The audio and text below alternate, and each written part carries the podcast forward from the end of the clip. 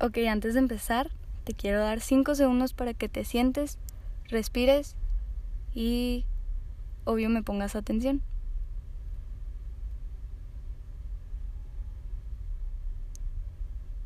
Y bueno, este, hola, yo soy Vane y este es mi podcast, Eres Real. Em, bienvenido, bienvenida, espero que estés bien. Y bueno, este, en el episodio de hoy en el episodio de hoy, perdón. La verdad es que no tengo todavía el nombre y no sé cómo se va a llamar, pero sé de lo que quiero hablar.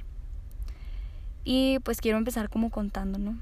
Una anécdota. Ay, no, no se llama anécdota, pero em, quiero empezar contando algo. Así. Y bueno, es que hace unas dos semanas, hace unas semanas, no, no me acuerdo bien, estaba platicando con mi mamá y le dije así que mamá, pues es que la neta sí me, pues sí me da como miedito, ¿no? O sea, el, lo que, como pensar en el futuro, o sea, y no que me abrume, pero me da como ese, no sé si le pueda llamar miedo al fracaso, porque le dije que muchas de las veces la gente como que te da más oportunidad si si tienes un apellido importante o si vienes de tal escuela. O no sé, a veces es esa la importancia, ¿no? Las palancas. Y, y pues que básicamente, pues casi siempre el país, o sea, en sí México se, se maneja así, ¿sabes? Se mueve así, con pura palanca.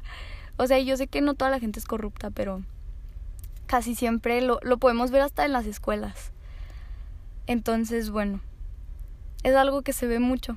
Y creo que no solo es en nuestro país, sino en todo el mundo. Y algo que, o sea, lo que me contesta mi mamá es de que, pues para empezar, no me puedo estar frustrando por algo que todavía no sé si va a llegar, por algo que todavía no pasa, que no suponga, o sea, yo no sé, yo no tengo el futuro asegurado, o sea, hoy sí estoy aquí y estoy sana y estoy bien, pero mañana no sé.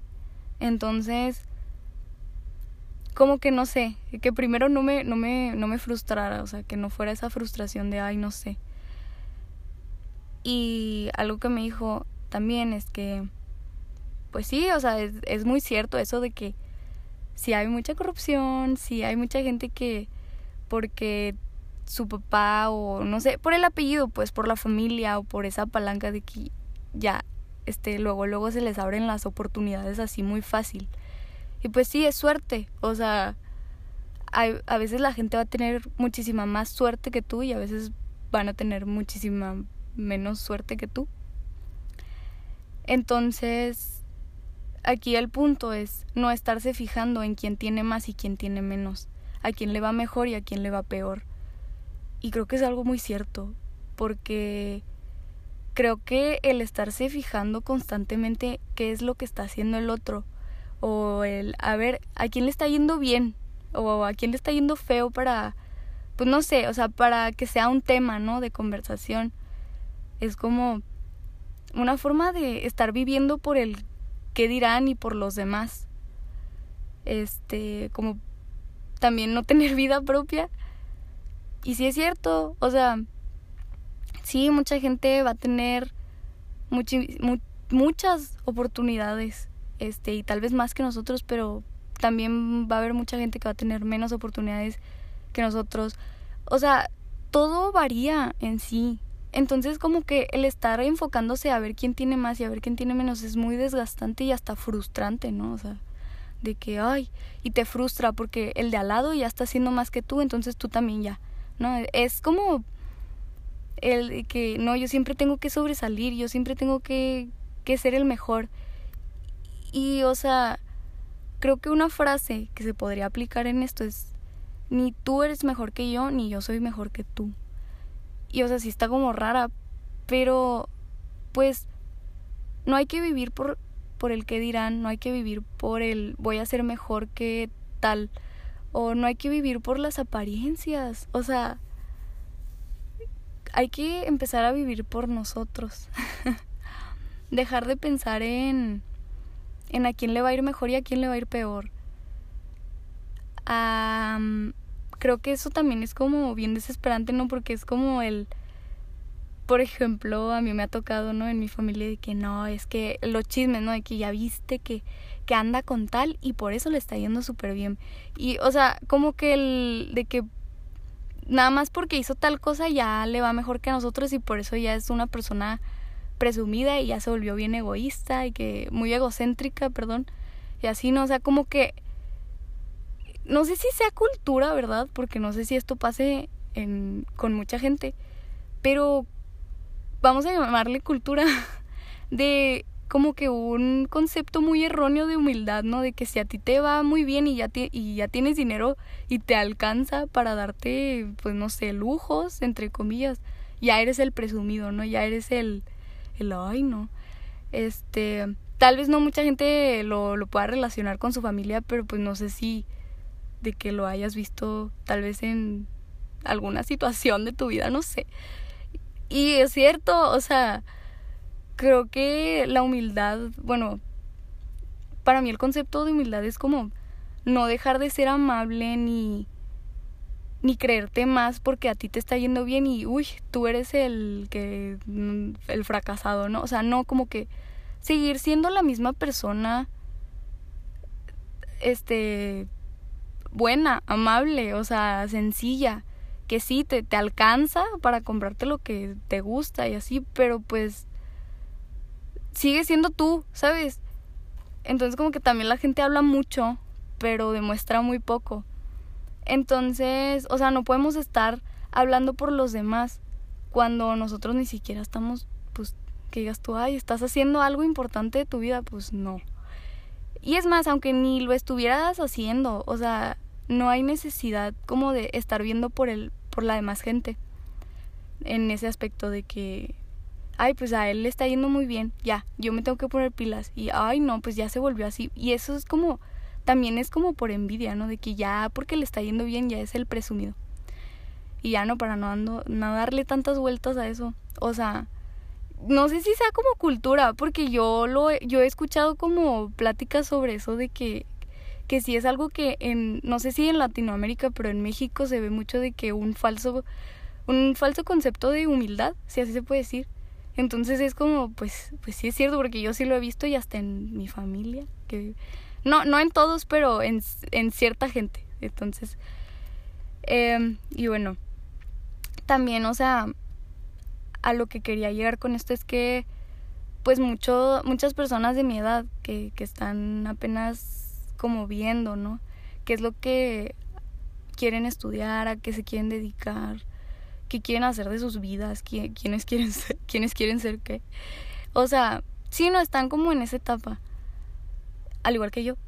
Eh, pues creo que un consejo es que no te dejes llevar por ese, ese tipo de cultura, entre comillas, o ese tipo de comentarios de, pues es que, o sea, como a tu primo o a tu hermano le fue muy bien en medicina, tú también tienes que ser así, o sea, si no vas a ser el fracasado de la familia como que es inculcar el miedo al fracaso y eso está como bien envolvente, bien estresante, bien de que, bueno, o sea, ¿y porque no puedo hacer lo que yo quiero? porque no puedo hacer lo que a mí me gusta?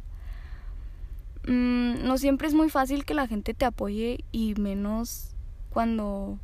Y tal vez menos cuando es tu familia, ¿sabes? Porque no siempre van a estar de acuerdo contigo y eso es pues normal. Pero creo que si tú tienes el don, el talento, no sé, por ejemplo, si a ti te gusta bailar, si te gusta pintar, si te gusta cantar, si te gusta el arte, si te gusta el teatro, si te gusta, yo qué sé, todo lo que tenga que ver con el arte, explota ese talento. De nada te sirve decir que eres bueno para tal cosa sin explotarlo. O sea, y hazle saber que, o sea, deja muy en claro qué es lo que quieres y explota tu creatividad, o sea, investiga, busca, pues es lo mismo, investigar acerca de lo que a ti te gusta, que, que si quieres estudiar algo referente, no sé, artes plásticas, eh, algo con el teatro, algo con, con, pues para cantar, o no sé, o sea, investiga, pero neta, prepárate. Y, y ten muy clara tu visión, o sea, y desde ahorita, porque mucha gente dice, ay, nada, está chiquito. No, no, no, está muy bien, está muy bien explotar ese talento porque es algo que la verdad yo admiro de la gente que, que tenga como, como mucho talento, ¿no? O sea, tanto para pintar, para, para cantar, para actuar, o sea, es demasiado bonito. También, o sea, si tienes una mente brillante, si eres una persona muy inteligente, si te gusta, yo qué sé, pues, ¿qué esperas? No sé, no sé qué esperas. Investiga también lo mismo, explota tu creatividad, tus ganas de saber, de conocer. Y, y date cuenta de que si realmente es lo que quieres, pues es lo que va a llegar a tu vida y que hay que dejarnos de frustrar por el por lo que está haciendo el de al lado, por lo que van a decir de ti, ese miedo al fracaso. Nadie sabe, nadie tiene tu, tu futuro, tu futuro asegurado, nadie, nadie, ni siquiera tú. No sabemos qué va a pasar. Entonces, enfócate en ti mismo y, y no te frustres, que todo va a estar bien y que todo te va a salir como como a ti te va a venir bien, así se dice, todo te va a salir bien, todo todo todo perfecto, todo bien. Porque pues no sé, te vas a me perdí. No, ya, ya, ya. Este que todo te va a salir bien siempre y cuando tú tengas esas ganas de, de descubrir lo que quieres y descubrir quién eres y en qué te quieres eh, basar. Eh, no, en qué te quieres. Ay, se me olvidó. En qué te quieres, este.